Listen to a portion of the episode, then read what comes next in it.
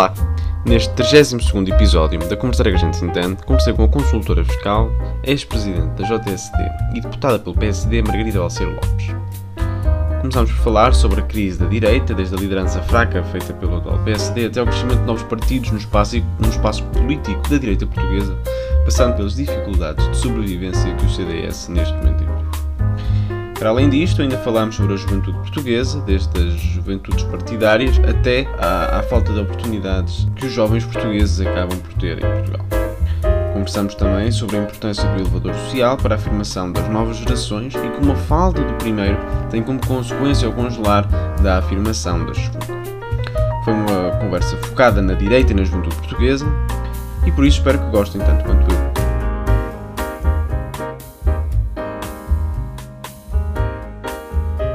Olá, sejam muito bem-vindos a mais um episódio da Conversa que a gente se entende. Hoje a convidada é a deputada Margarida Balseiro Lopes, a quem agradeço por ter aceitado o meu convite e volto a, a saudar. Gostava de começar esta, esta conversa por falar sobre o futuro da direita em Portugal. Diria que a liderança de Rui Rio, à frente do PSD, que já leva três anos, vai a caminho de quatro, tem sido marcada essencialmente por períodos de grande passividade ao fazer a oposição, em que muitas vezes me interrogo se existe líder da, oposição. Mas de vez em quando aparecem lives da oposição em momentos que se calhar em alguns não fazem sentido, mas que são marcados por alguma eh, turculência nessa oposição, em que Rui Rio parece até às vezes um bocado populista e trauliteiro na forma como faz a oposição, uh, nesses momentos raros. E, portanto, parece que falta ali um certo, uma certa moderação de combatividade que se esperava de um líder da, oposição. Certamente é muito difícil ser líder da oposição. Pedro Passos Coelho também não o conseguiu e até aquela velha máxima de que as eleições não se, uh, que não se ganham, mas perdem-se. Mas uh, acha que com este rumo o PSD vai mesmo voltar ao governo? Olha, antes de mais, José, obrigada pelo convite eu acho que a importância de, de, do PSD uh, eh, ganhar força e, e crescer e, e, no limite voltar ao governo, uh, seja a nível uh, governo central, seja ao nível do, do governo das autarquias, porque nós vamos ter eleições autárquicas, é especialmente importante, como é evidente, eu sou militante do PSD, mas é especialmente importante que nós temos de ter alternativas, ou seja, nós temos uh, o Partido Socialista, que é esmagador uh, em, em, eleições autárquicas, em, número de autarquias que detém atualmente. Um, e, e, a nível, enfim, para a Assembleia da República também, nas últimas eleições Sim. legislativas, não teve maioria absoluta, é verdade, mas teve 108 deputados, e portanto a importância de uh, o PST crescer um, tem a ver com uh, um dos pilares essenciais de, de, qualquer regime democrático, que é não há uh, uma democracia de um partido só, e portanto esta alternativa é muito importante para o país. Mas eu acho que é especialmente importante olhar para o PSD, como é evidente, mas olhar também para os outros partidos à direita, um, e aqui estou em particular a pensar no CDS, naturalmente, porque é o parceiro preferencial do, do, do PSD ao longo de, de, da sua história, um, e é também muito importante porque a discussão que nós temos hoje em dia é se o CDS vai ou não vai sobreviver às próximas eleições.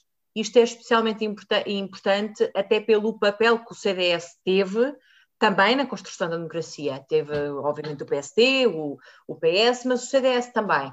E, portanto, hum, eu acho que os nossos sinais de alerta, as nossas preocupações, devem também um, focar-se aqui.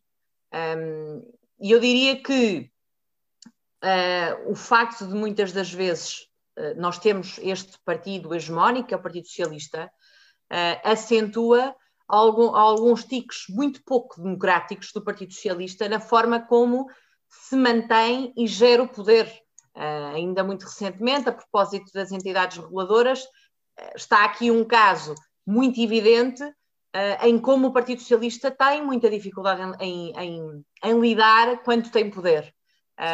daí que seja tão importante, de facto, nós temos uma alternativa, mas nós vamos ter, de facto, eleições autárquicas a dia 26 de setembro e eu acho que depois disso vai ser, obviamente, uma altura, um tempo de fazer balanços. Sim, e deixa-me dizer, com, concordo com, com o que disseste, mas voltando ainda atrás à questão do PSD, para depois irmos para o resto da, da direita. Recentemente, Alberto João Jardim, que é um, um, histórico do PSD e que já foi convidado de podcast, mas escrevia um artigo em que estou a citar o PSD, em que dizia o PSD tem de mudar. Uh, e Alberto João Jardim, é preciso que se diga, é um apoiante de Rui Rio e, portanto, ainda assim dizia que o PSD tem de mudar e que tem que fazer uma posição mais aberta ao PS, exatamente por, por isso que, que acabaste de dizer, da ideia de que o PSD tem tiques antidemocráticos, o PS tem PS, tiques antidemocráticos que acabam por se, por se revelar nestes, nestes momentos. Uh, o que é que achas desta ideia de que o PSD tem de mudar? Uh, José, é, é, pública, aquela que foi a minha posição nas últimas eleições internas do PSD, tanto mais que ainda por cima era a mandatária de, de um candidato, o Luís Montenegro, e portanto um, as mudanças far-se-ão, uh, se, se, se, os militantes assim o entenderem, uh, a seu tempo. E, portanto, não quero antecipar aquilo que, que será uh, a, a, normal e a legítima discussão democrática interna de, do meu partido. Sim, e é, é verdade que constantemente tem pairado sobre o PSD possíveis nomes para para a sucessão de Rui Rio, estando Rui Rio ainda uh, meio ano do fim do, do, do, seu mandato e faltando ainda umas eleições autárquicas que são essenciais para o, para o futuro do, do, do PSD. Porque, acontece as... no PSD, mas acontece nos outros partidos. Não é preciso ir mais longe. O Partido Socialista tem muitas das vezes e quase semanalmente novos episódios da, uh, enfim, da disputa entre os putativos Sim, é verdade. Santos, uh, Fernandina, talvez Ana Catarina Mendes, e portanto eu diria que isso é relativamente normal numa democracia, não é? Sim, mas a verdade é que o PS está no governo e o PSD está, no, está na oposição, e a verdade é que o PS neste momento é um partido dominante do, do sistema político português, e isso percebeu-se, por exemplo, isso percebe-se, por exemplo, quando olhamos para o panorama autárquico. Uh, a posição que o PS tem de domínio das autarquias em Portugal é gritante, e por mais que o PSD venha a ter um bom resultado nestas eleições autárquicas, eh, é difícil é antecipar uma, uma mudança. Como é? é evidente, como é evidente, então parte de um, de um ponto de partida de 98, o Exatamente. PS 170, como é evidente, é, é, mas lá está, isto não é uma mudança que se faça de uma vez só, portanto, sobretudo nas autarquias, as eleições são de quatro em quatro anos, os ciclos políticos estão muito marcados e, portanto, eu acho que em 2021 nós vamos já ter de facto alguma recuperação, mas é uma recuperação que obviamente vai levar mais, mais anos a que esteja eh, concretizada, parece-me. Sim, mas e se por um lado o PSD diria que tem excelentes candidatos em várias câmaras, mas tem outros que são que deixam mais dúvidas. Uh, e é inevitável falar uh, de, Su de Susana Garcia e, e, de que Susana Garcia foi muito elogiada por André Ventura e quando Rui Rio já disse que tem que ser André Ventura a moderar-se. E André Ventura dizia que tem que ser Rui Rio a radicalizar-se. Mas a verdade é que não foi André Ventura que apresentou um candidato centrista. Foi Rui Rio que apresentou, que apresentou um candidato radical é o líder da oposição e o líder do segundo maior partido que está a, a, a ceder ao, líder de, de, um partido com um deputado? Não, não, diria isso. Uh, eu confesso que não sou a maior fã do registro, uh, mas, mas acho que houve aí também um envolvimento grande da parte da Conselhia, também da parte da Distrital, que tanto quanto sei não se opôs. E eu acho que uma das, eh, das lições que se vai tirar na noite eleitoral e nos dias a seguir é exatamente qual é que é a avaliação que as pessoas fazem destas escolhas que foram feitas, não é? Ah, e eu acho que nessa altura, naturalmente, há algumas eh, ilações que, que devem ser tomadas. Sim, e Rui Rio, quanto à, às autárquicas, já, já disse que se não fosse pior que o resultado de Passos Coelho em 2017, que era bom. bem, mas se o resultado foi tão mau em 2017, fazer igual continua a ser muito mau. Ou seja, baixar a fasquia de tal forma parece-me que, que é, é preocupante, porque o PSD tem de ter aspirações de chegar a, a, ao governo e, e, não como aliado do PS, chegar ao governo como o, como partido eh, principal dessa de uma coligação ou, ou, com, ou com uma maioria absoluta que se torna difícil de imaginar. Mas uh, baixando as fasquias, uh, não, não parece que há um certo tipo de conformismo para com a posição que neste momento tem de segundo plano? Eu acho que, honestamente, que uh, ou, não foi muito clara a interpretação das palavras do presidente do PSD, parece-me. Uh, como é evidente, nem o próprio defende que manter o mesmo número de câmaras que todos reconhecemos que é baixo para aquilo que é a dimensão do PSD, que não é aceitável.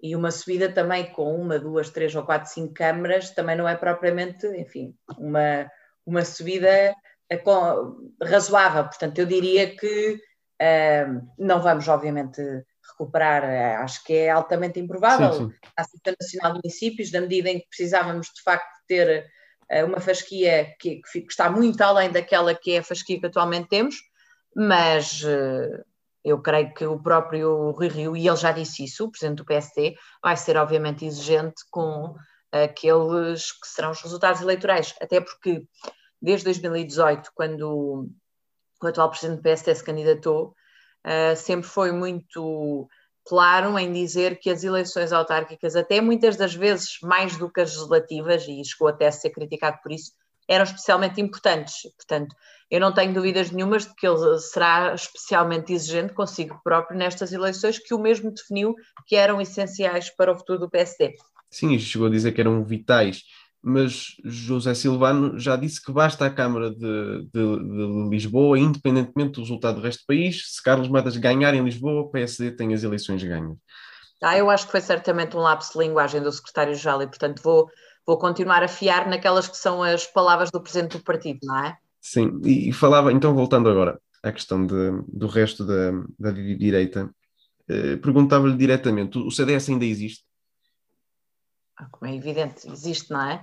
E tem excelentes e ótimos quadros. Aliás, eu sou deputada, como sabes, e na Assembleia da República convivo com vários desses bons quadros, infelizmente menos do que eram há, há cerca de, de, dois anos e meio atrás, uh, mas uh, o CDS não acabou. Eu acho que, obviamente, estas eleições autárquicas, se calhar, não vão propriamente ser nenhuma prova dos nove, porque uh, provavelmente eu, eu não tive a fazer essa contabilidade uma a uma, mas eu diria que será pelo menos uma, um dos anos em que o CDS vai com o maior número de coligações com o PSD. E, portanto, não é muito fácil haver uma leitura faça. Isso até uh, parece um escudo. Pois, isso terá de ser uma análise que os militantes do CDS farão, não é? Eu acho que as próximas eleições legislativas uh, serão uh, especialmente importantes para tentar perceber se o, CDU, o CDS continua ou não a ser representativo de uma uh, parte importante da sociedade portuguesa. O CDS sempre se disse, ou melhor, das várias vidas que o CDS teve, eh, entre o mais conservador, com, com Manuel Monteiro, quando foi mais liberal com, com Lucas Pires, mas a matriz essencial sempre foi democrata cristão, sempre foi a democracia cristã hoje ainda existe verdadeiramente a democracia cristã? Ou seja, será que, o, que a dificuldade do CDS é o, o estilhaçar, por um lado, do, do conservadorismo, do outro lado, do, do, liberalismo, e a democracia cristã verdadeiramente já não representa nada na sociedade portuguesa? Eu acho que é difícil uh, subscrever essa, essa tua afirmação barra pergunta, não é? Eu, eu acho que o CDS tem várias há várias razões que, que, que podem eventualmente explicar um, a redução do número de votos do CDS uh, eh, bem, nas últimas eleições, porque uh, na prática nós não, não tivemos uh, outros atos eleitorais. Não vou, obviamente, assumir aqui o resultado dos Açores, porque, enfim, um, acho que o, as eleições nas regiões autónomas têm, de facto, contextos próprios um, e, portanto, eu acho que ainda é cedo para tentar, desde logo, decretar o fim do CDS como dizer taxativamente foi por isto ou foi por aquilo. Eu diria que a existência de novos partidos a disputarem uh, aquele espaço político. Um, eu acho que será certamente uma dificuldade, ou neste caso poderá ser uma das explicações para que os resultados do CDS de alguma forma estejam a mirrar ou tenham mirrado das últimas eleições e, portanto, uh, da mesma forma que nós assistimos de facto à redução acentuada do número de deputados do CDS na Assembleia da República, por outro lado, nós uh, assistimos ao surgimento de novas forças políticas com representação parlamentar. E é particularmente importante na medida em que o nosso sistema eleitoral é particularmente resiliente, o que tem beneficiado naturalmente os partidos uh, tradicionais. E, portanto, eu acho que as próximas eleições legislativas, mais até do que estas eleições autárquicas, por aquilo que há pouco já referi, uh, serão especialmente importantes para tentar perceber de facto se o CDS mantém ou não mantém esta tendência decrescente ou de declínio, uh, e já agora também onde é que estão os votos do CDS, não é? Pois, dizias que não houve nenhum ato eleitoral ainda que pudéssemos perceber, perceber Uh, As presidenciais sim. certamente não podem ser sindicadas por sim, não dá. nenhum partido. Sim, é? mas sim, até porque o PS, eh, que candidato é que apresentou, teve 20% e ninguém acredita que o PS que vai ter 20% nas eleições seguintes. Na, na, realidade, o PS não apoiou ninguém, como sabemos, não é? Sim, mas a candidata que vinha do, do PS. Um, mas as sondagens, uhum. que, que, são sempre o que são, mas tem, tem, são um barómetro, podemos perceber o peso que tem indicam que o CDS pode ter resultados terríveis, que o Chega pode ter um resultado bastante bom, pior do que nas presidenciais, mas um resultado bastante bom. Ainda faltam bastantes anos, dois anos para as eleições, se não forem antecipadas, mas se, for, se ocorrerem uh, de forma ordinária, serão de, de 2023. E aí ela também parece ter um bom resultado. Uh, portanto, o CDS, por mais que, que queiramos eh, ainda tentar imaginar o CDS com cinco deputados, se as eleições fossem hoje, muito dificilmente o CDS teria cinco deputados. Uh, isso indica que, que, há uma tendência e que essa tendência pode ser o desaparecimento do maior aliado do PSD e que tem, como, como, como dizias, excelentes quadros e que terão de ir para algum lado. Sim, sim, sim, mas eu há pouco já, já fazia exatamente referência a isso. Eu diria que o surgimento de novas forças políticas, uh, e aqui falo em especial da Iniciativa Liberal e do Chega, uh, certamente que estas pessoas, antes de votarem nestas forças políticas, votavam. Bem, admito que Sim. possa haver algumas que, que, que eram abstencionistas, mas será uma minoria, porque, como viste, nós continuamos de facto a ter níveis de abstenção elevados. Portanto, isto são votos que, que estavam um, noutros partidos, e acho que dificilmente a Iniciativa Liberal ou Chega foi buscar votos ao, ao Bloco de Esquerda.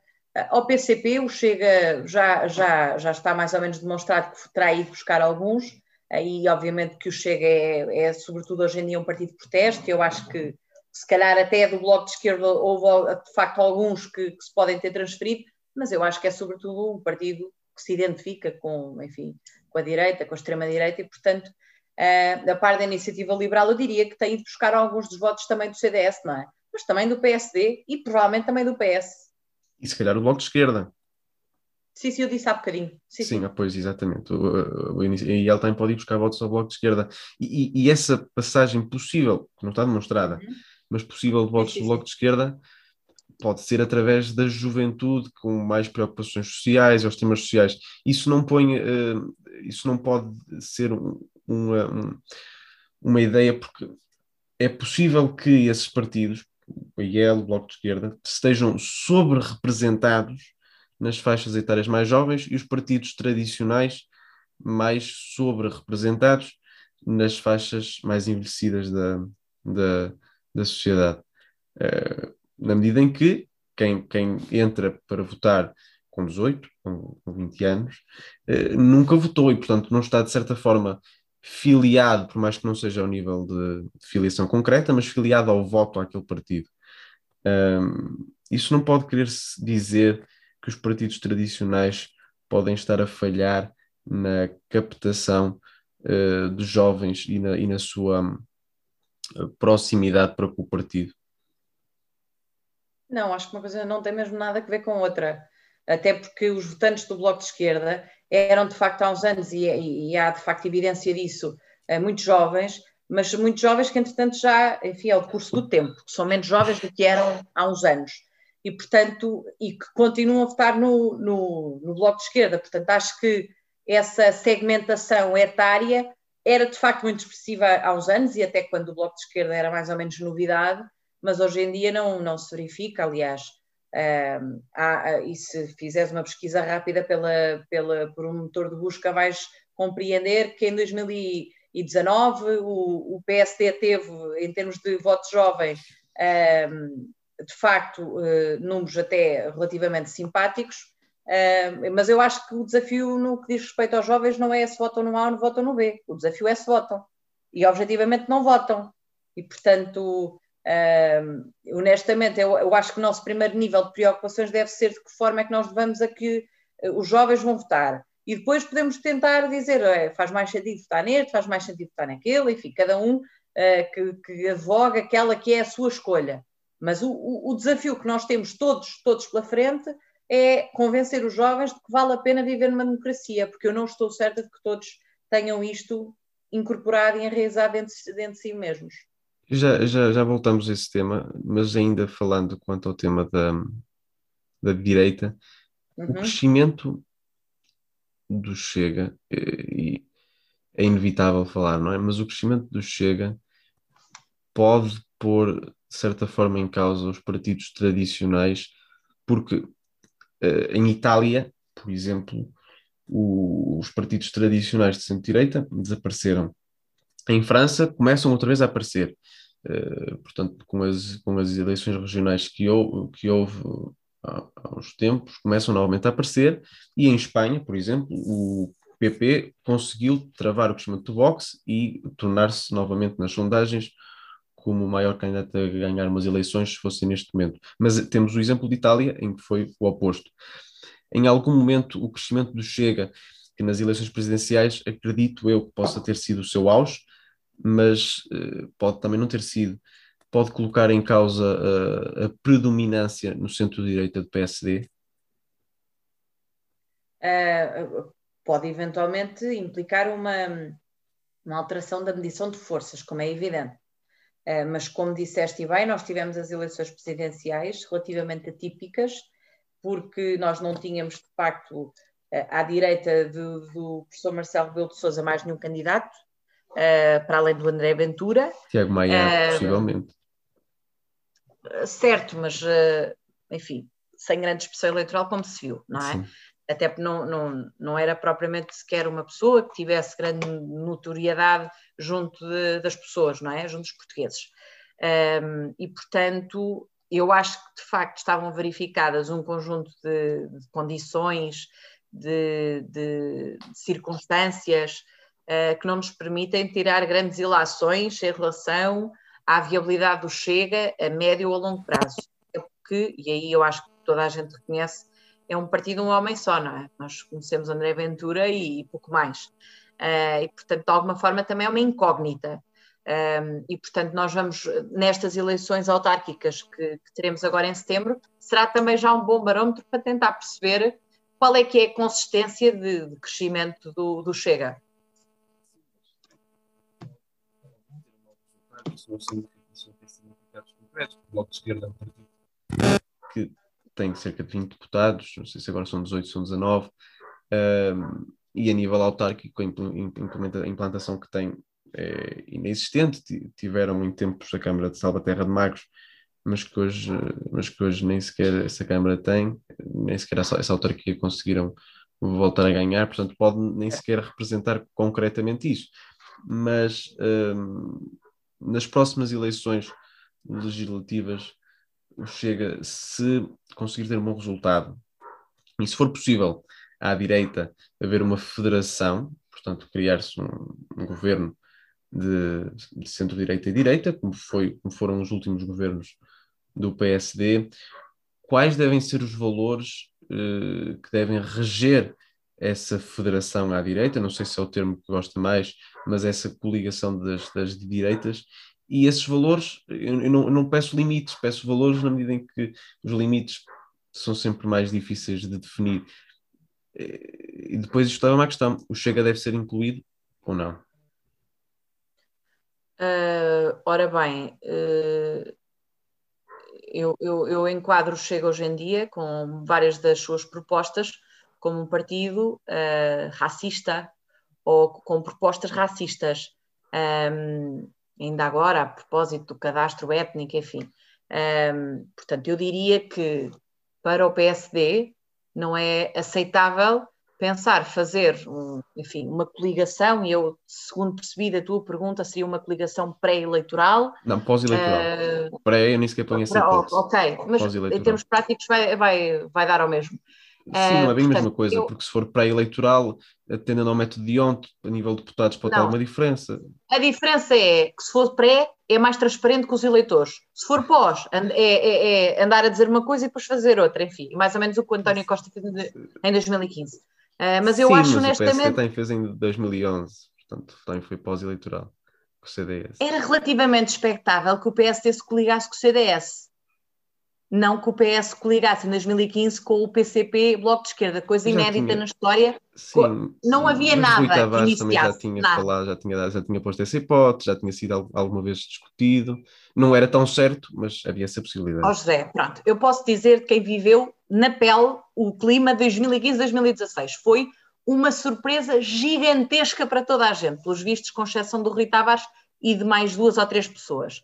Toda a gente ficou surpreendida tanto mais que sim, há posições do Bloco de Esquerda e do PCP que são diametralmente opostas às, às do Partido Socialista. Sim. Nós não estamos a falar de questões se o IRS deve ser eh, reduzido aqui ou se é o IRC ali ou, ou questões de pormenor. Portanto, eu acho ainda assim que a nossa preocupação, e quando eu digo nossa, estou a falar como militante do PSD, é sem dúvida nenhuma garantir que o PSD tem um crescimento sustentado de forma a conseguir formar governo independentemente daquilo que é o resultado das outras forças políticas, não é? Nós já tivemos, de facto, maiorias absolutas, portanto já conseguimos provar que isso não é impossível, temos é trabalhar para isso. Eu diria que um passo importante é nós perdermos menos tempo a discutir se estamos ali, se estamos a colar, se, devemos, se nos devemos aliar ao A ou ao B, e de facto a apresentar uma proposta para o país, uma alternativa com ideias, com soluções, para que as pessoas de facto nos, bem, em primeiro lugar, concluam de facto que o país como está não está bem,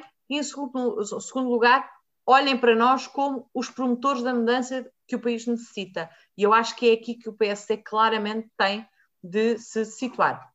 Sim, e, e, e diz isso e, e, concordo, mas aí está, é preciso também uh, clarificar a posição, na medida em que neste momento não é, não é clara, porque se por um lado se diz que o PSD é centrista, e que em muitos casos não se distingue do PSD nas ideias, que é o que realmente importa, ou do PSD nada, do PS, que é o que, que, é o que, que, é o que realmente importa. Uh, depois, quando se fala na prática, não houve grande problema nos Açores a assinar o acordo, que eu acho que não era preciso, uh, e, e, portanto, se as ideias são o mais importante, é verdade, diria que neste momento a melhor metáfora para aquilo que está a acontecer é aquilo que aconteceu no Mel, em que quando se falava de Lucas Pires, André Ventura entrou na sala e interrompeu a sessão. Ou seja, André Ventura interrompe Lucas Pires. Para mim é, é, a melhor metáfora daquilo que está a acontecer, que é um senhor que fala alto e diz umas coisas e que interrompe alguém que, para mim é das figuras mais marcantes da direita portuguesa, eh, do liberalismo português. Ou seja, a questão ideológica também é importante para definir as, as políticas. E neste momento não é claro qual é o, a ideologia do PSD, se é um partido mais social-democrata no sentido alemão do termo, se é um partido mais liberal. Não se sabe o que é hoje o PSD. Parece uma congregação de pessoas que gostam de discutir, mas que, honestamente, as pessoas não diria que não sabem dizer duas políticas ou duas ideias concretas do PSD, e, e, e, certamente não é por falta delas em alguns casos, mas é por falta de capacidade de as transmitir. Pronto, estamos em desacordo. Não concordo uh, em grande maioria com aquilo que tu disseste, porque o PSD nunca foi, uh, e aqui é um dos traços também que o separa do Partido Socialista, um partido que se encaixava nesta, nesta aqui está a doutrina, aquilo que o PSD diz ou defende. Aliás, o PSD sempre foi muito condicionado pelas suas lideranças, pelas características dos seus líderes, e é bastante visível que o PSD de Manuela Ferreira Leite não é o mesmo PSD de Pedro Passos Coelho, que o PSD de Pedro Passos Coelho não é claramente o mesmo PSD de, de, José Manuel Durão Barroso. José Manuel Durão Barroso também tem muitas diferenças em relação a Cavaco Silva e, portanto, isto faz parte da história do PSD. Eu admito que isto possa fazer, enfim, alguma confusão para algumas pessoas uh, mais uh, puristas, uh, mas isto é a história do PSD, não há aqui nenhuma novidade. Um, o que não é exatamente a mesma coisa de, eventualmente, não ser clara aquela que é atualmente a alternativa do PSD em relação ao Partido Socialista no que diz respeito ao enfim, modelo de desenvolvimento do país. Essa é outra discussão, mas eu estou convencida de que o nosso problema não é de nenhuma confusão ideológica, mas a seu tempo essas dúvidas, dúvidas também uh, serão dissipadas. E acho, acho que foi mal interpretada. A minha crítica não era ao PSD enquanto partido histórico era mais à liderança atual, é na, ideia, na, na, na, ideia de que, como, como dizias, o PSD sempre foi marcado pelos seus líderes e neste momento o líder do PSD não é claro quanto àquilo que quer. É essencialmente a liderança que me parece que, que peca, não a história do partido, que é essencialmente isso. E como um grande partido tem sempre eh, diversas fações e diversas ideias para o país, e eu que gosto de grandes partidos e em tendência partidos que consigam abarcar muito disso. Esse debate interno é algo essencial.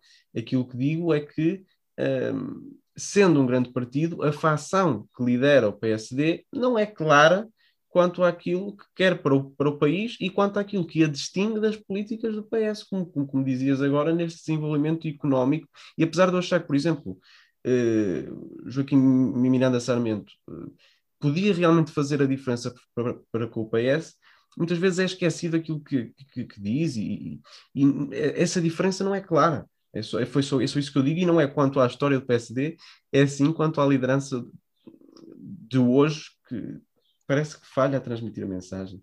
Pronto, eu não interpretei que a crítica que tivesse a fazer era exatamente a liderança atual. Ah, sendo assim, eu acho que naturalmente cada coisa a seu tempo, nós vamos ter eleições autárquicas, depois haverá congresso do partido e certamente poderás acompanhar a grande parte dessa discussão interna, que nunca é interna, porque quando com as diretas, como é evidente, essa discussão é, é, é muito mediática, é muito pública, e nessa altura poderemos, enfim, refletir e debater, bem, em primeiro lugar, avaliar, não é? Fazer um balanço uh, do, do, do, do passado recente, e em segundo lugar, enfim, discutir e, e, escolher aquele que será o rumo que o PSD deverá seguir. Dias Ayuso é exemplo? Vamos ver. Ok. Passando para a questão da mais relacionada com a juventude e que já, já afloramos uh, um pouco antes, quando, quando, quando falei sobre, sobre a IEL, e aqui sou, sou um bocado crítico face ao papel que têm as juventudes partidárias, se calhar por ter demasiada esperança, e, e quando se tem demasiada esperança, em geral, acaba-se por, por haver uma maior desilusão. E eu não estou em nenhuma juventude partidária, uh, parece-me que muitas vezes acabam por ser mais ao nível uh, local e mais a nível conselho, por ser centro de contágios de, de vícios, vícios da, da política portuguesa que tem algumas debilidades quanto à sua cultura democrática algumas vezes, como se vê. E, e, se calhar esta metáfora não é a melhor, mas que representa algo. Muitas vezes uh, diria que as Jotas funcionam quase como uma academia, quase como uma academia de futebol, em que se tentam procurar os melhores talentos para, para o futuro do clube de futebol, para o futuro do país. Uh, mas a academia de futebol, os melhores acabam por se, por, se profissionalizar naquela no, sendo futebolistas. E eu não acredito que na política deva, se deva profissionalizar. Portanto, se calhar é aqui que a, que a, que a, que a metáfora peca, não é? Pode ser neste, neste ponto concreto, não sei se depois acabam por se profissionalizar, isso depende mais do jogador do que de, da ideia em si. Um, mas esta, este centro de vícios também se vê, por exemplo, no futebol, quando vamos ver um jogo das camadas jovens. vemos conforme os jogadores mais jovens imitam os seus ídolos, ficando muito tempo no chão, queixando-se, quando os guarda-redes demoram muito tempo a bater a bola. Uh, tal como vemos esses vícios muitas vezes nas juventudes partidárias, e isso vê-se, por exemplo, nas, na, nas autárquicas.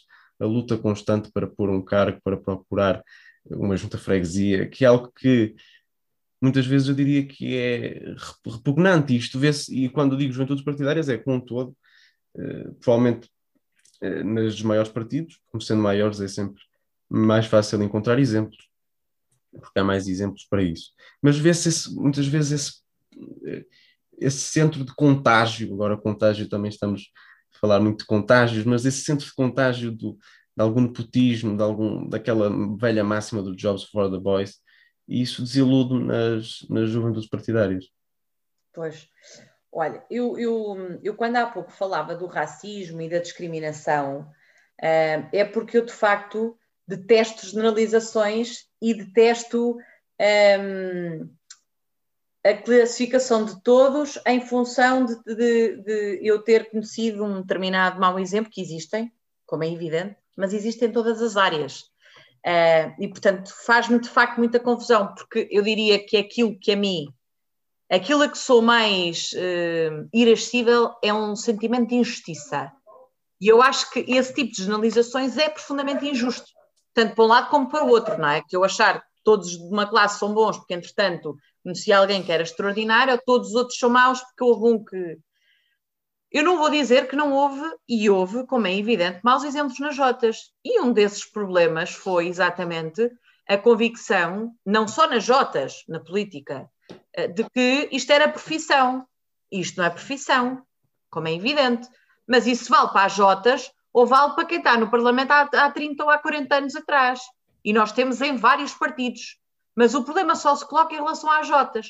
Mais, eu acho que não faz muito sentido nós estarmos e nós, não sei se é o teu caso, não temos conversado sobre isso, mas a esmagadora maioria das pessoas dizerem que nós temos de incentivar a participação cívica dos jovens, têm de ser politicamente mais comprometidos com a sua comunidade e depois aqueles que têm envolvimento partidário, nós dizemos que são jotinhas e que não têm sequer direito a opinar, quanto mais a exercer funções públicas. O ponto é, eles não devem deixar de exercer funções por serem jotas. O que não pode acontecer, eles só exercerem funções por serem jotas. E, portanto, nem uma coisa nem outra. Eu vou-te dar meu exemplo. Eu andei na Faculdade de Direito, fiz o mestrado, fui trabalhar para uma consultora uh, e depois, aos 26 anos, houve a oportunidade, a possibilidade, eu fui para o, o, o Parlamento.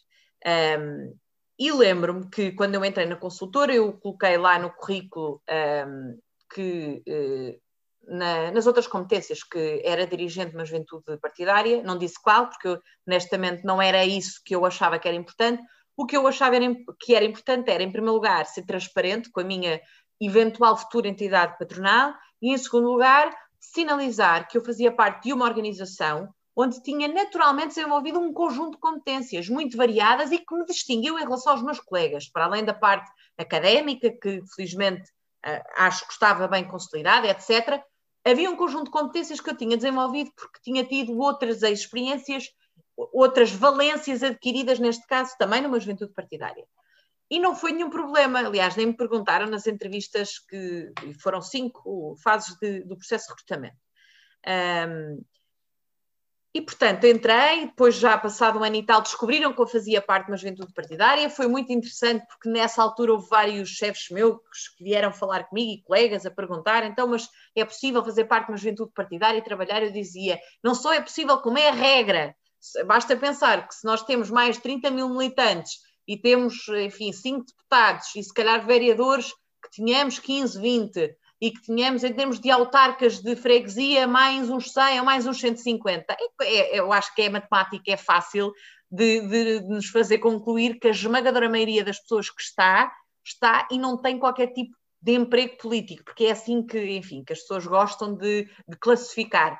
E, portanto, eu diria que é muito importante os maus exemplos serem erradicados, é muito importante nós, cada vez mais, sinalizarmos nas Jotas e em tudo o resto que isto não é uma profissão, que isto é uma missão que durante um determinado período de tempo nós desempenhamos ao serviço dos outros, não em função de nós, mas, mas porque estamos ao serviço dos outros, mas muito importante, não um, menorizar, não achincalhar, não ofender os outros, porque fazem parte de uma determinada organização, que não, não é uma organização de índole fascista, não é de índole racista e, portanto, não tem nenhum problema de origem. Portanto, vamos tentar conhecer as pessoas para, em função disso, enfim, avaliarmos o seu desempenho. Como é evidente, haverá juventudes partidárias que serão mais autónomas do que outras em relação aos seus partidos, e depois, obviamente, que as pessoas também fazem muita diferença, não é? Uh, as pessoas, e quando eu digo as pessoas, são as suas personalidades e também, enfim, a consciência que têm em relação às, às escolhas que vão fazendo, e portanto eu acho que é, que é importante quem acha que tem qualidade uh, e simultaneamente acha que os jovens devem ter uma participação cívica, que se envolva, ou que crie uma Jota, pode não ir para nenhuma das atuais, que crie uma Jota porque eu acho que é, é, é, é até risível achar que, bem, que todos os que fazem parte da Jota são corruptos, são corruptos porquê? Porque entraram dentro de uma juventude partidária, então, mas antes eram sérios, ou só os, os pouco sérios é que querem ir para uma Jota. E, portanto, sem tiques nem, nem uh, elementos de superioridade em relação aos demais, acho que é muito importante avaliarmos individualmente as propostas e as condutas das pessoas. Se alguém uh, defende ou sempre defendeu que o céu é azul e vai para uma Jota e começa a dizer que o céu é encarnado, a pessoa é medíocre e, e, no limite não serve para estar no exercício de funções públicas, não porque tenha ido para uma, para uma Jota, mas porque não é sério intelectualmente. E eu acho que é isso que nós devemos denunciar. É, começaste por dizer que não gostas de, de generalizações e não gosto mesmo, porque evito evito e, e peço a quem me está sobretudo mais próximo que sempre que me virem ou quando me virem a fazer isso em relação às outras pessoas, para me chamarem a atenção, porque todos nós somos, obviamente, passíveis de cair no, nessa tentação que existe, não é? E, e, e, portanto, mas é de facto uma, uma coisa que me faz manifesta confusão, que é, são as generalizações que, regra geral, são sempre injustas, não é? Eu acho que por definição, quase, as, defini as generalizações são, são injustas. E quanto pois. a isso estamos, estamos de acordo, porque se generaliza é porque pressupõe que, atendendo a que não há regras gerais, quando, quando estamos a falar de pessoas, eh, portanto estaremos certamente a ser injustos para com alguém. E eu em nenhum momento disse que as pessoas, que, as, todas as pessoas que estão nas Jotas são. Agora, aquilo que, que, que, que quis dizer, é, é, é, aquilo que quis perguntar é se pode haver esse risco. Eu já percebi que, que, que, achas que esse risco não existe e que depende essencialmente o risco de contágio dos vícios. Uh... Vamos ver, oh, José, isso é sempre uma escolha que todos nós fazemos em relação àquilo que nos rodeia, nas jotas e em tudo na vida, não é? Se nós nos acomodamos e temos, começamos, em vez de, uh, enfim, passamos a ter medo de incomodar e acomodamos, o problema não é das Jotas, o problema é de nós próprios, não é? Sim. A partir do momento em que passamos a dizer uh, A quando achamos que é B, há problema, há, há, pode haver até um problema de, de, de, caráter, mas não tem a ver com as Jotas, as pessoas não, não passam uma porta, ou seja, as pessoas quando entregam a ficha de militante e recebem o cartão militante, não devolvem o cérebro, portanto, é uma questão de colocar em utilização. Pelo menos é aquilo que eu, que, eu, que eu acredito, não é? Nós não temos de estar sempre de acordo com o partido. Aliás, já houve algumas vezes que eu não estive de acordo com o partido, um, algumas delas já era deputada e assumia essas divergências, não há problema nenhum. No limite, mais vale de facto mudar uh, de partido pelas ideias do que mudar as nossas ideias pelo partido, não é? Sim, sim, sim, exatamente. E essa ideia de entregar o cérebro quase como calção é, realmente é, é interessante. E se não estou em erro, foste contra o PSD na altura, quanto nos debates quinzenais. Na altura lembro-me disso, que também foi algo que me, que me fez bastante confusão, essa, essa, essa posição do, do, do, do partido.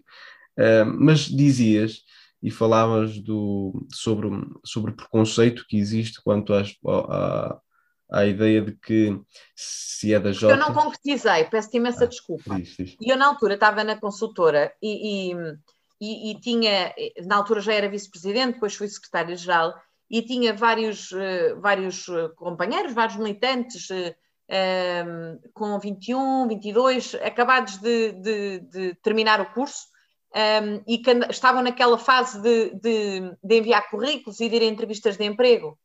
E sempre que algum, e, e, que, como eu estava na consultora, me vinham pedir opinião, como é que haviam de fazer o currículo, uh, como é que deviam ter uma abordagem numa entrevista, enfim, conselhos que é normal, eu também os pedi quando, quando estive nessa fase. Um, e uma das coisas que mais confusão me fazia e me faz é quando uma, uma dessas pessoas me diz ah, e, e achas, me pergunta, então e achas que eu devia colocar que sou militante ou sou dirigente de uma Jota? E eu dou a resposta que dei há pouco, claro, que é evidente. E quando a pessoa do outro lado me responde, mas é que eu tenho medo de ser prejudicado e de não ser selecionado porque tenho um envolvimento partidário. Isto é um contrassenso. É um contrassenso, porque uh, nós estamos a punir, nós estamos a penalizar alguém tem um envolvimento político. Por que razão? Como é evidente, não é suposto a pessoa ir fazer, uh, enfim, propaganda ao seu partido na empresa, como é evidente, mas, mas há um conjunto de, de competências que alguém que se candidata a um emprego e que, não, atenção, não se candidata porque é militante, não é isso. Candidata-se porque é bom, porque tem um curso, porque, enfim, seja superior ou, ou, ou, até seja profissional, ou o que seja, e porque tem experiência, etc., ou porque não tem experiência, mas quer ganhar experiência, e se para além disso fez, fez parte de uma juventude partidária, uh, tem uh, competências na gestão de equipas, em falar em público, em estudar assuntos, em fazer propostas, em discutir uh, temas, isto só pode ser valorizado, como é evidente. Isto, em momento algum, pode ser um, uma, um, um handicap um, passível de punir ou de penalizar alguém, pelo menos, é, mas é isto que eu acredito. Sim, e quanto a essa ideia, sim, como é óbvio, há muitas vezes, e vemos muitas vezes, críticas por dizer que alguém só está em determinado cargo porque é das Jotas. Toda a gente já, já ouviu essa, essa, essa crítica. Uh, mas eu até diria, ao contrário, eu diria que olhava e que olho, por exemplo, para o PS, partido de, que neste momento está no governo, e vemos um governo que é extremamente envelhecido. E, e, e, com isto não estou a fazer qualquer tipo de guerra etária, isso, isso nem sequer faz sentido. Mas o que estou a dizer é quando olhamos para o PS e dizemos que realmente temos os jovens, eh, os, os, jovens turcos, os jovens turcos têm 45 anos. Eh, ou seja, há uma ideia de que eh, eu diria que a política portuguesa está a ficar cada vez mais envelhecida. E isso pode ser resultado, não sei o que achas, num afastamento dos jovens que dizias que, que, não, que não tens a certeza se, se, se quer se, da questão democrática, de se querem evidente, verdadeiramente a democracia. Há pouco. Um, achas que há falta de, de, envolvimento que provoque a falta de jovens neste momento nos, nos cargos uh, de gestão efetiva? Ou, por outro lado, há preconceito face à, à, à juventude que acarreta inevitavelmente falta de experiência? Não é? Há, obviamente, há, como é evidente, há, há, há preconceito e, e, enfim, pois há vários fatores que se podem juntar, não é? Uh, mas eu diria que uh, nós devemos procurar soluções equilibradas, ou seja, e, e, é um bocadinho isso que estavas a rejeitar, guerras geracionais, não é? Uh, que é de contar com a experiência das pessoas mais velhas, com, enfim, se calhar com inovação, com uma visão mais fresca daqueles que que, que são mais novos e eu acho que a nossa mais-valia em qualquer organização resulta exatamente de uma equilibrada gestão destas duas um, eh, dimensões, portanto, que é de facto ter a, a, a, coragem e a capacidade de envolver pessoas mais velhas e pessoas mais novas, porque têm ambas muito a aprender uh, umas com as outras e, portanto, um, eu acho que nós ganhamos muito como sociedade se fizermos exatamente essa, essa, essa partilha, não é? Sim, e, e rejeitava as guerras etárias, mas até não sei até que ponto não é positivo um choque etário. Já ver esse, essa, essa ideia de que, por um lado, quem já tem mais experiência tem algo a dar a conhecer, essa experiência, e por outro lado, quem não a tem, tenha, se calhar, algum idealismo, alguma, alguma, se calhar, ingenuidade positiva na ideia em que quer pôr em prática esse idealismo e essas ideias novas uh, hábitos novos, modos operandi novos e até o reformismo que Portugal tanto precisa. Pode estar naturalmente mais ligado a pessoas mais novas do que a quem já está habituado à ideia de que as coisas são assim e de que tem necessariamente de ser assim. Um, esse, esse choque etário não existe porque efetivamente a questão é se nós olharmos, por exemplo, para o jornalismo, um, olhamos para diversos uh, diretores de jornais que foram muito novos. Paulo Portas, uh, temos o caso, por exemplo, do atual diretor do Observador, que começou na sábado, se não estou uh, está muito novo, Pedro Santos Guerreiro. hoje, começar com 20, 20 e tal anos à frente de um jornal, diria que é impensável. Porquê é que é assim? Bem, isso acontece no jornal ou em, em Sim, eu dei, eu, é? eu dei só um exemplo, sim, sim, só, só um exemplo de jornais. Uh, tiveste agora, muito recentemente, o diretor do Novo, uh, o Otávio, também é, é relativamente sim, sim, novo, sim. tem 31, creio que até tem a minha idade, agora, essa realidade que estás a constatar que existe no jornalismo, existe também na política, não é? Se fores ver a, idade que tinham vários governantes quando foram governantes a primeira vez, vais facilmente concluir tinham 27, 28, 29, 30. Mas se calhar vários deles são os primeiros a dizerem hoje que se calhar o, o X não deve ser porque epá, é muito novo. E, e e eu acho que, que, tem a ver, se calhar, com a circunstância de haver muita gente que viveu a vida toda na política e, portanto, ou da política, portanto, foi perdendo, se calhar, parte da sua identidade, não é? Isto não é a mesma coisa que estar a criticar as Jotas. Uh, eu acho que ajuda muito se nós formos ganhando um, outro, outros olhares sobre as coisas, mas sem perder as nossas convicções, não é? Uh, e, portanto, vou dar este exemplo assim, vale o que vale. Eu estou na Assembleia Municipal desde os uh, praticamente 18 anos. Uh, e agora vai haver eleições autárquicas. Eu tenho 31, não vou ser candidata. e houve já várias pessoas que me perguntaram porquê, e a minha resposta é muito simples. Eu defendo a limitação de mandatos. É verdade que eu nunca a defendi para, para cargos autárquicos, mas é uma questão de princípio, como é evidente, vale para, um, para o nível nacional, vale para o nível local. Portanto, eu tenho de ser coerente, eu não, não, não quero, porque assisto várias vezes a esta conversa de alguém que, imagina, tem 60 anos e que me diz: ah, olha, comecei aqui na Assembleia Municipal ou comecei ali com a tua idade. E eu penso assim: eu não quero isto, porque ah, nós vamos acomodando, nós vamos perdendo sentido crítico, porque o nosso ponto de vista é sempre o mesmo, porque nós nunca saímos do mesmo sítio. E é por isso que eu acho que um, é muito importante, até para envolver mais pessoas, não é? Haver limitação de, de mandatos, haver a regeneração da democracia.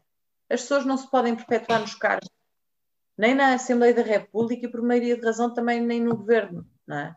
Alguém que, que, que foi a vida toda deputado, ou que foi a vida toda autarca, ou que foi a vida toda uh, enfim, não, é mais difícil isto, acontecer, secretário de Estado, não é? Até pela questão uh, das, das mudanças de ciclo, mas isto não é normal, nem é positivo.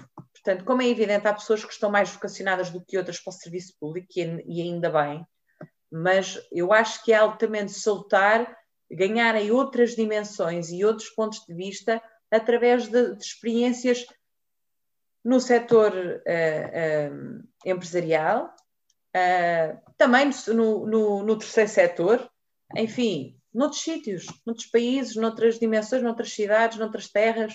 Isso é muito importante, porque acho que a todos nós um, faz falta exatamente isso, ter mundo.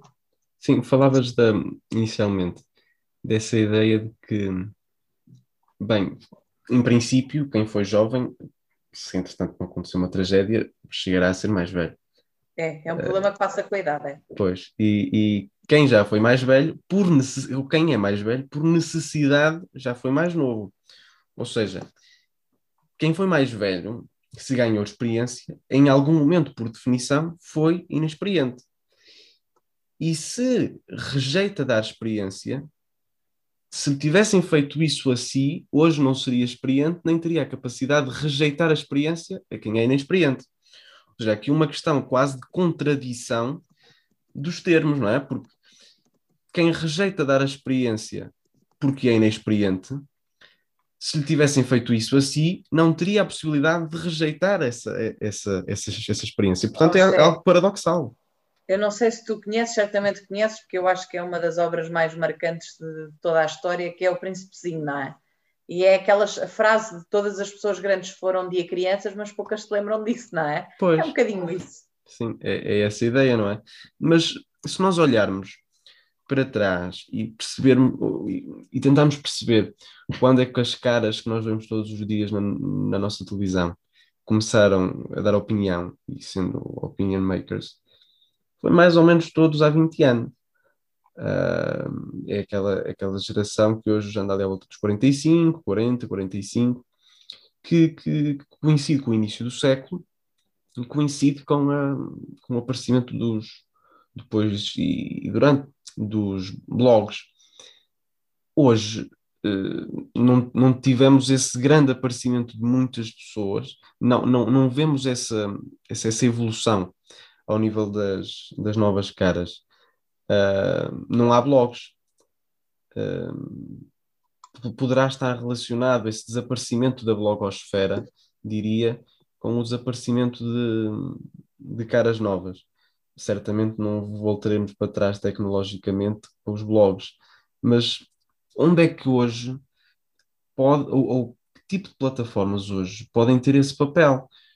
diria que o Twitter aparentemente não é, porque os 200 e poucos caracteres não chegam um, para, para o peso que os blogs tinham e tiveram. Um, o desaparecimento da blogosfera tem mesmo um impacto no aparecimento de novas caras ao nível da opinião uh, que já não, já não muda radicalmente há 20 anos. Não, da blogosfera não, quer dizer, a blogosfera foi uma moda, eu adorava tinha vários blogs, uh, alguns individuais, outros coletivos, fazíamos encontros, fazíamos debates, fazíamos tertúlias, uh, os próprios partidos políticos organizavam encontros com blogs, com bloggers, portanto, mas isto, enfim, portanto, tem a ver com ondas, com modas, é, é perfeitamente normal. Uh, depois houve, aliás, basta ver, por exemplo, o, o, o Wi-Fi, que durante um tempo foi, era utilizado, o MSN, agora é o Facebook, mas sobretudo para pessoas até já mais velhas, é o Instagram, é o Twitter, é o TikTok e muitas outras plataformas que estão a ser criadas agora, foram criadas ontem e vão, ser, uh, vão sendo criadas. Eu acho que o nosso problema não é exatamente, enfim, falta de sítios onde esses talentos possam aparecer, ok? há muitas pessoas, tu és exatamente um desses exemplos, criam um podcast não é? e não precisam de autorização de ninguém para dar a sua opinião, para convidar pessoas, para conversar.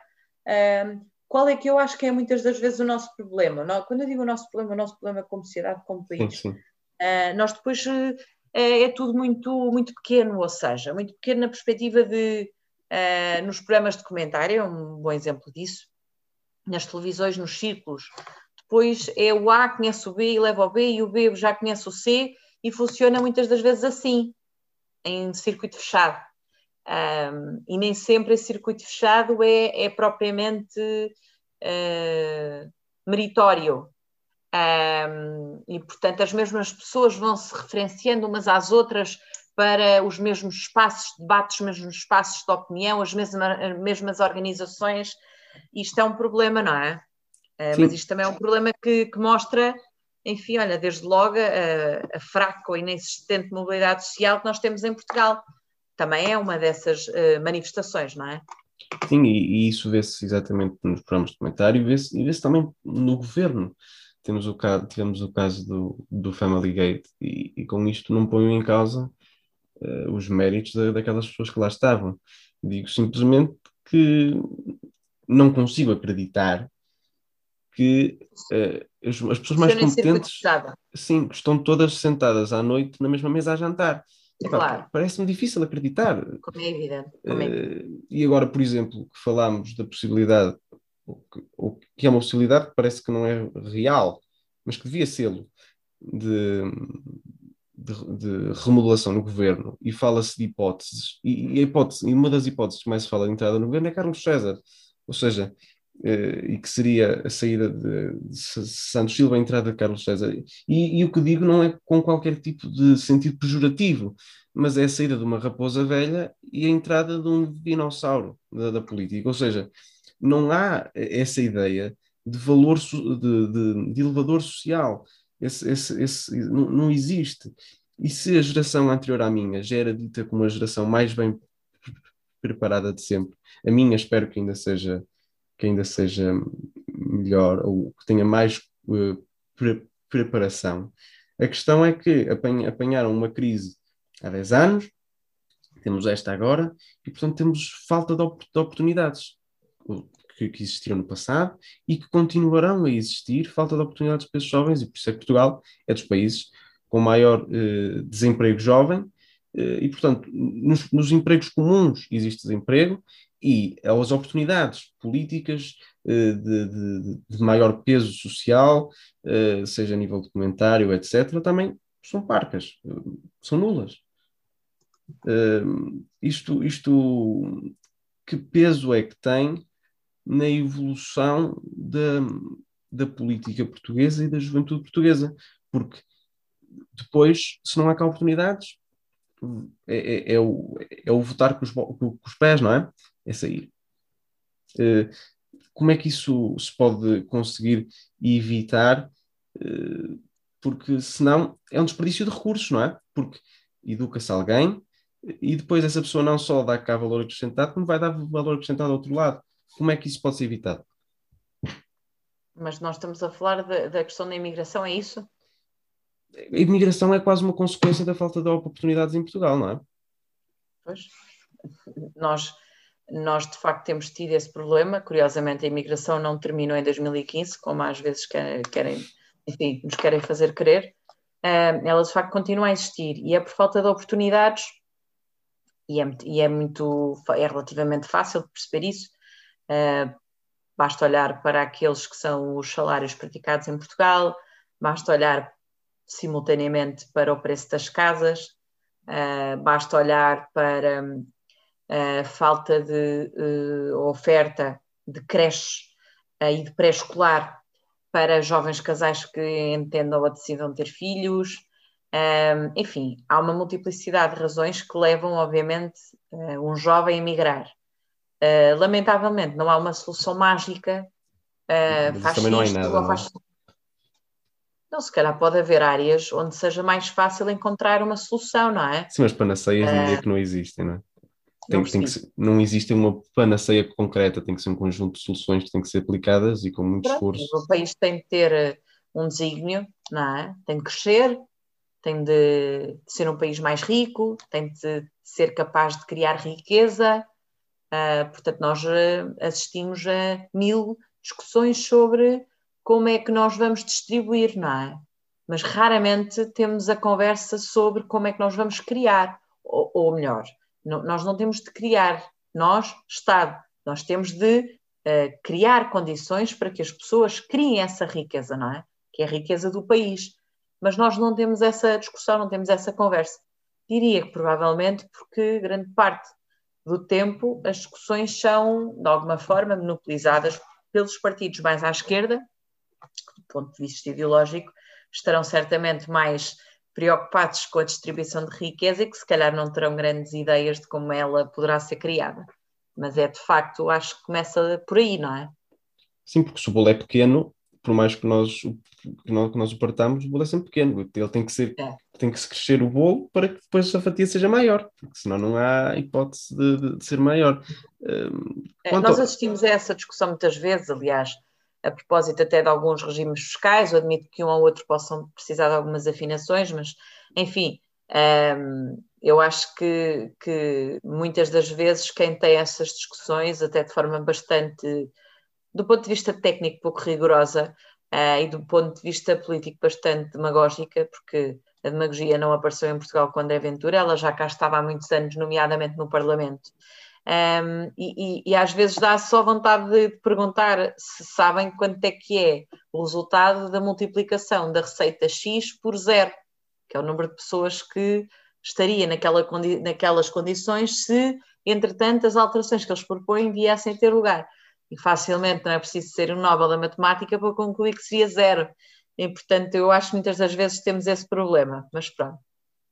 E quanto à questão da educação, acho que é um tema essencial quando, quando se fala sobre, sobre a juventude e, e, é um tema que falo sempre no, no podcast. E se é verdade que a evolução ao nível da educação tem sido, por exemplo, quanto ao abandono escolar, tem sido excelente, ou seja, os números têm diminuído bastante. Uh, se temos aumentado os nossos níveis de educação, ainda somos o país da Europa com educação uh, menor, o nível de instrução uh, sem o ensino secundário maior, Uh, a verdade é que temos aumentado esse índice de educação, esses índices de educação, mas, uh, e depois de, de, desta frase eu não, eu não gostava de, de, de pôr uma, um mas, mas a realidade é que temos perdido em qualidade, e o que o PISA indicou recentemente é isso mesmo, ou seja, tem-se perdido em qualidade quanto ao nível de educação, muito provavelmente graças a uma cultura de facilitismo que se instaurou. Eu fiz recentemente os exames nacionais, e, e, e, pelas escolhas múltiplas, nós temos a hipótese de falhar escolhas múltiplas. Parece quase um exame de condução. Uh, podes falhar X escolhas múltiplas, mas a, a importância da educação e, e, a condução tem uma importância enorme e o número de mortes nas estradas é uma coisa que nos devia preocupar também, porque somos dos países da Europa com mais não mortes nas estradas. A questão é, a educação tem uma importância muito maior. E se chegarmos ao nível de que posso falhar quatro questões e ainda assim ter 20, se calhar, não sei se isto se é uma ideia minha conservadora, mas acho que não faz muito sentido. Uh, temos uma. Depois temos, para além disto, uma educação extremamente centralizada, na ideia em que não se adapta aos problemas das regiões e das localidades, mas é uma educação em que, por exemplo, a classe docente é distribuída uh, de forma cega e por, não por competência, mas pela idade que é algo que acho que não faz qualquer tipo de sentido. Depois disso, temos uma classe docente envelhecida e, portanto, mais avessa às mudanças, e com a pandemia vimos a dificuldade que houve em instaurar uh, novos modelos, uh, e, e, principalmente descredibilizada a nível social, ou seja, a classe docente já não tem o peso social e o respeito social que tinha no passado, e eu não sei, outro dia havia um estudo dizíamos que somos dos países da Europa com, com, com, com, com a credibilidade da classe docente socialmente mais, mais diminuída.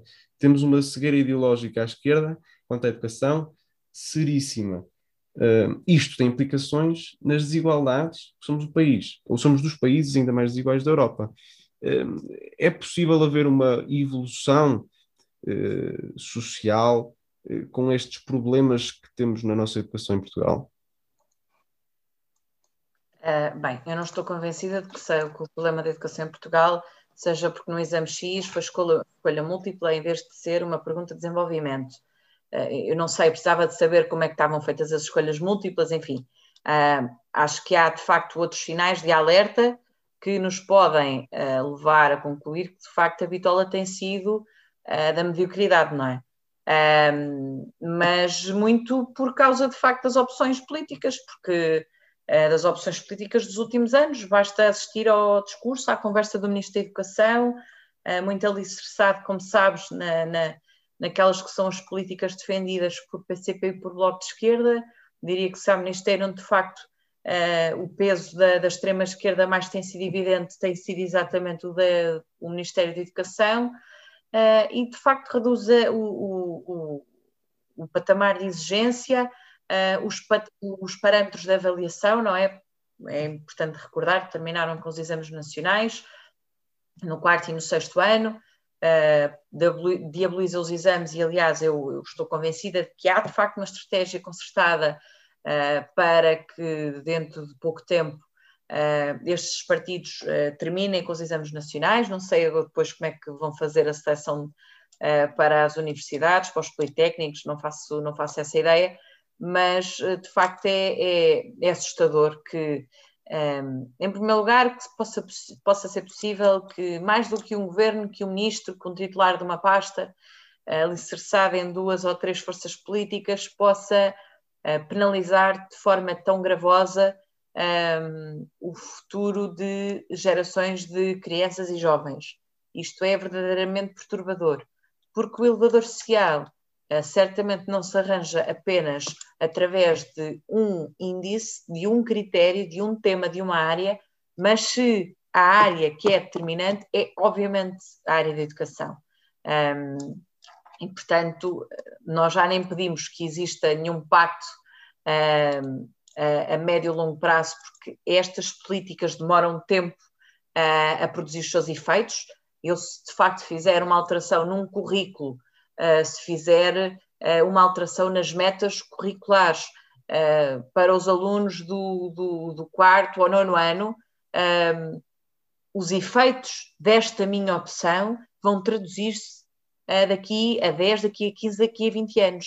E os alvos desta minha experiência são jovens, são pessoas, são crianças.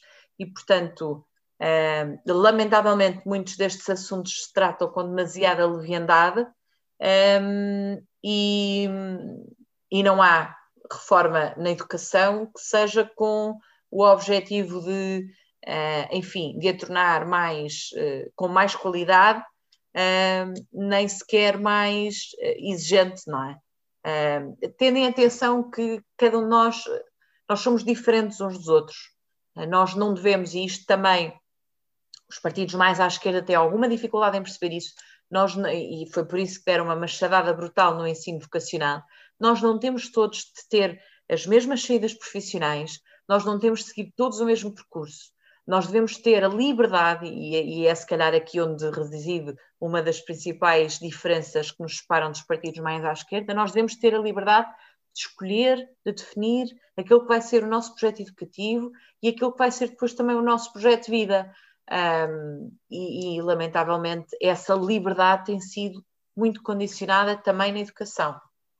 Sim, e num episódio recente, o, o, o, Luís Conraria dizia que se há tema em que em Portugal a esquerda é hipócrita é quanto, a, é, é quanto à, à, educação, porque se, se, pede maior igualdade social e depois temos o modelo de educação que temos, um, não é assim que vai lá, pelo, pelo menos não é assim que parece, porque cria uma segregação tal entre quem pode pagar no ensino privado, entre quem não pode entre quem nasceu na rua X e se tivesse nascido na rua Y ao lado ia para uma escola melhor e portanto logo aí a rua X tem as casas mais baratas e, e vai e vai e, e, vai e vai estar quase guetizada.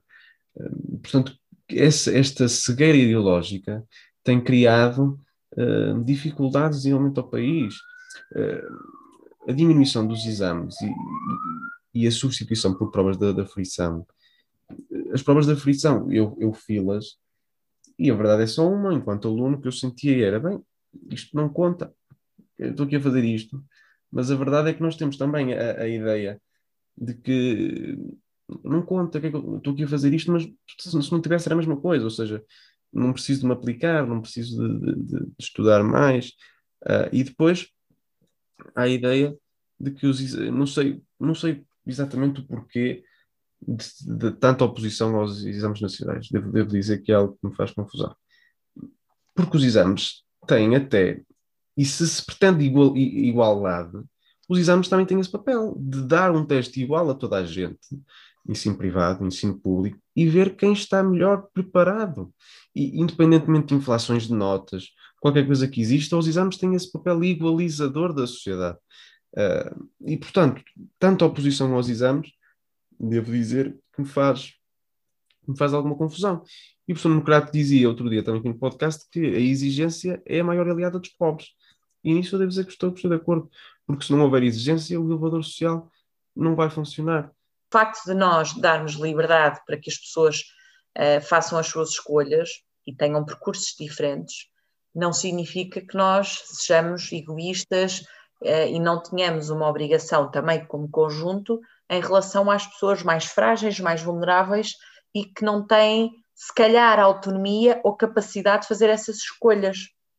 E, portanto, hum, mas eu, eu, não serei certamente a melhor pessoa para te explicar a razoabilidade de, de se pretender baixar o nível de, de, qualidade da educação em Portugal, porque é também, obviamente, uma questão que a mim me preocupa de, de bastante, bastante.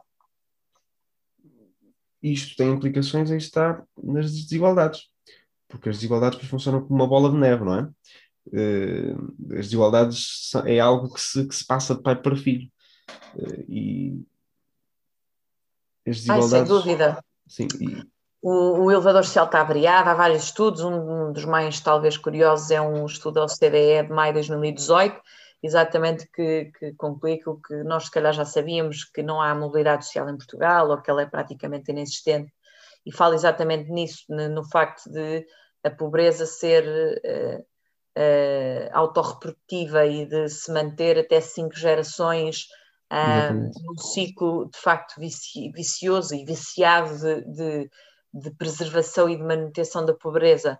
Uh, e, portanto, há de facto depois vários, vários uh, números que, que, nos deviam preocupar, em que um, eu estou-me aqui a tentar lembrar, era mais 50% de probabilidades, de, acho que era 60 e tal por cento de probabilidades de alguém cujos pais tinha qualifica, tinham uh, os, qualificações uh, superiores de poderem, de eu poder estudar no ensino superior e terminar os, os, meus estudos, mas se os meus pais não tivessem ensino superior, a taxa já era de 10 ou de 15%, e portanto estes dados são de facto públicos, há vários estudos e que mostram exatamente isso, não é? que o sítio onde nascemos, o, o, nosso apelido, o material de que é feito o nosso berço, continua, lamentavelmente, a, a condicionar aquilo que, que, nós fazemos.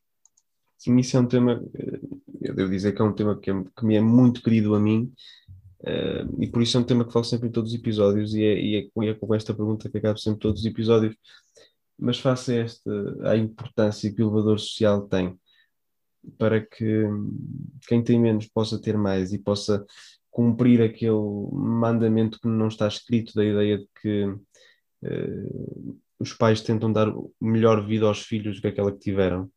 Um, é possível haver uma democracia saudável sem um elevador social que funcione devidamente? Não, claro que não, não é?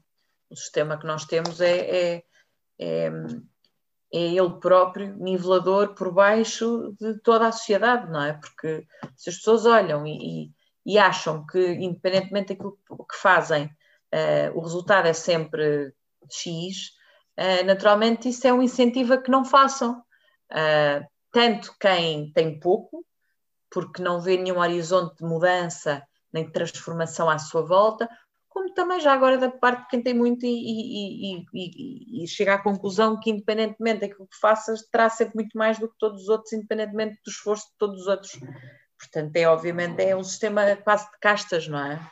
Sim, e antes de passar para, para as rubricas, gostava de fazer só esta constatação. Quem nasce, e, eu quando comecei a fazer o podcast e decidi que, que, a educação seria um tema importante e que falaria e que acabaria com esta com esta pergunta, achava que a resposta ia ser muito fácil. Não, não é possível. E constatei, e que quem ouve o podcast percebeu isso, e constatei de que esta resposta é mais fácil à direita. Algo que eu achava que não, que seria universal. Uh, e de que à esquerda há mais dificuldade em aceitar sequer a ideia de elevador social. E, portanto, uh, e a ideia de que é possível uh, haver democracia sem elevador social, porque não se pretende elevador social. Só que sem elevador social, aquilo que faz é com que quem nasce em, sei lá, em Cascais tenha mais facilidade em uh, chegar a Lisboa, não só a nível geográfico, que realmente é mais perto, mas também a nível a Lisboa no sentido simbólico, do que quem nasce em, em Montalegre. Ou seja, eu, eu tinha a ideia de que era algo mais universal, mas não é. É algo mais, mais à direita, esta facilidade em responder não à pergunta que eu achava que não era a resposta óbvia. E, portanto, aqui fica esta, esta minha ideia de que, de que pronto, de, demonstra a minha, a minha ingenuidade ao entrar para aqui, mais que não seja, depois de, de acabar o podcast, é, pelo menos esta ideia deixa de ser tão ingênua. Passando para, para, para as rúbricas, uh, pedir então, pedir então que falasses sobre um, os livros ou um livro que, tem, que tenha marcado. Olha, é muito difícil falar de um livro porque eu gosto mesmo muito de ler.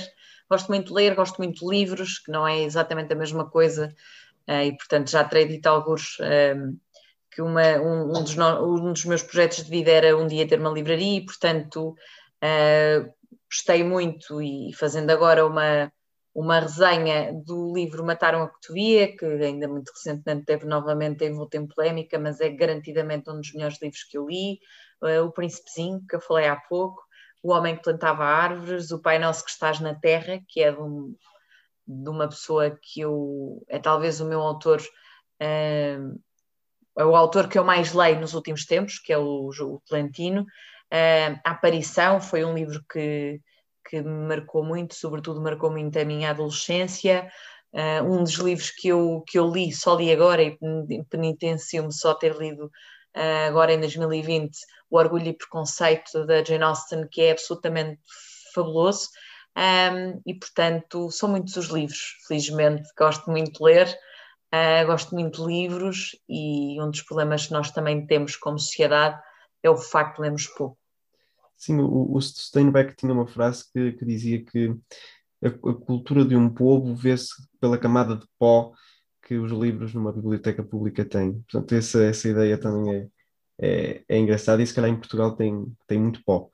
Eh, passando para os autores, achas que há alguém ou pessoas é que te, é que te marcaram e que hoje, ou que hoje olhas e, e dizes que esta pessoa realmente marcou a forma como olha a política, a forma como, seja ideológica, seja na, na, na forma prática, a forma como olha o mundo? Sim, é assim, não, não há nenhum uh, autor que uh, eu diga eu sou assim ou uh, porque li este autor, ok? Uh, eu diria que, e, voltando a repetir aquilo que há pouco disse, aquilo que talvez mais uh, marcou nos últimos dois, três anos foi o Tolentino, mas enfim, por razões até que extravasam muito a política e que têm muito mais a ver com a fé. mas eu leio tudo um pouco e, e é também uma, uma nota que eu queria deixar.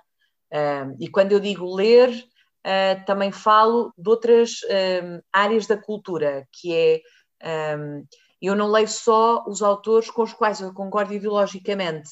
Uh, e digo isto porque tenho vários amigos, várias pessoas que, que enfim, que à minha volta que não têm exa exatamente este entendimento e que, por exemplo, acham estranhíssimo eu gostar de Frida Kahlo, uh, porque ideologicamente estamos nos antípodas, quando uh, uma coisa não tem nada a ver com outra. Eu gosto muito de Saramago e, e certamente não é pela sua ideologia, é como autor, como escritor. Foi de facto uma, um dos melhores escritores que nós tivemos na literatura portuguesa. E, portanto, eu, eu, da mesma forma que eu andei a estudar e ando também a ler um pouco sobre o, o imposto negativo de rendimento um, e em que fui, obviamente, ler o Friedman, mas simultaneamente fui, e portanto até tenho aqui, porque foram leituras recentes, um Juan Luís Vives, enfim, de uns séculos atrás, um, e que eh, diria que está nos antípodas.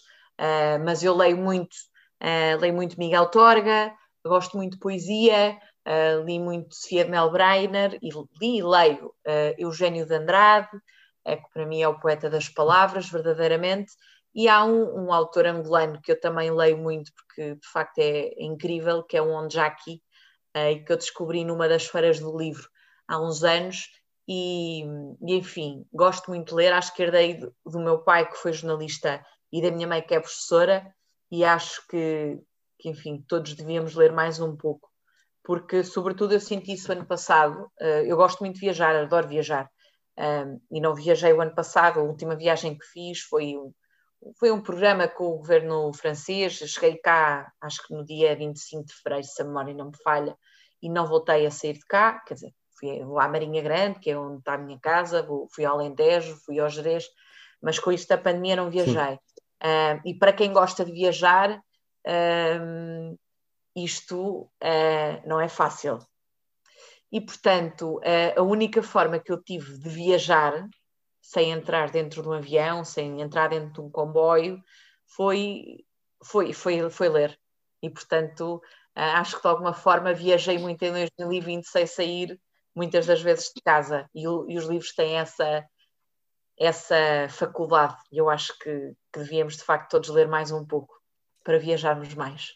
E assim com esta ideia ficamos e acabamos mais um episódio da Conversar que a gente se entende. Agradeço-te por teres aceitado o, o meu convite e para a semana estarei aqui com mais um convidado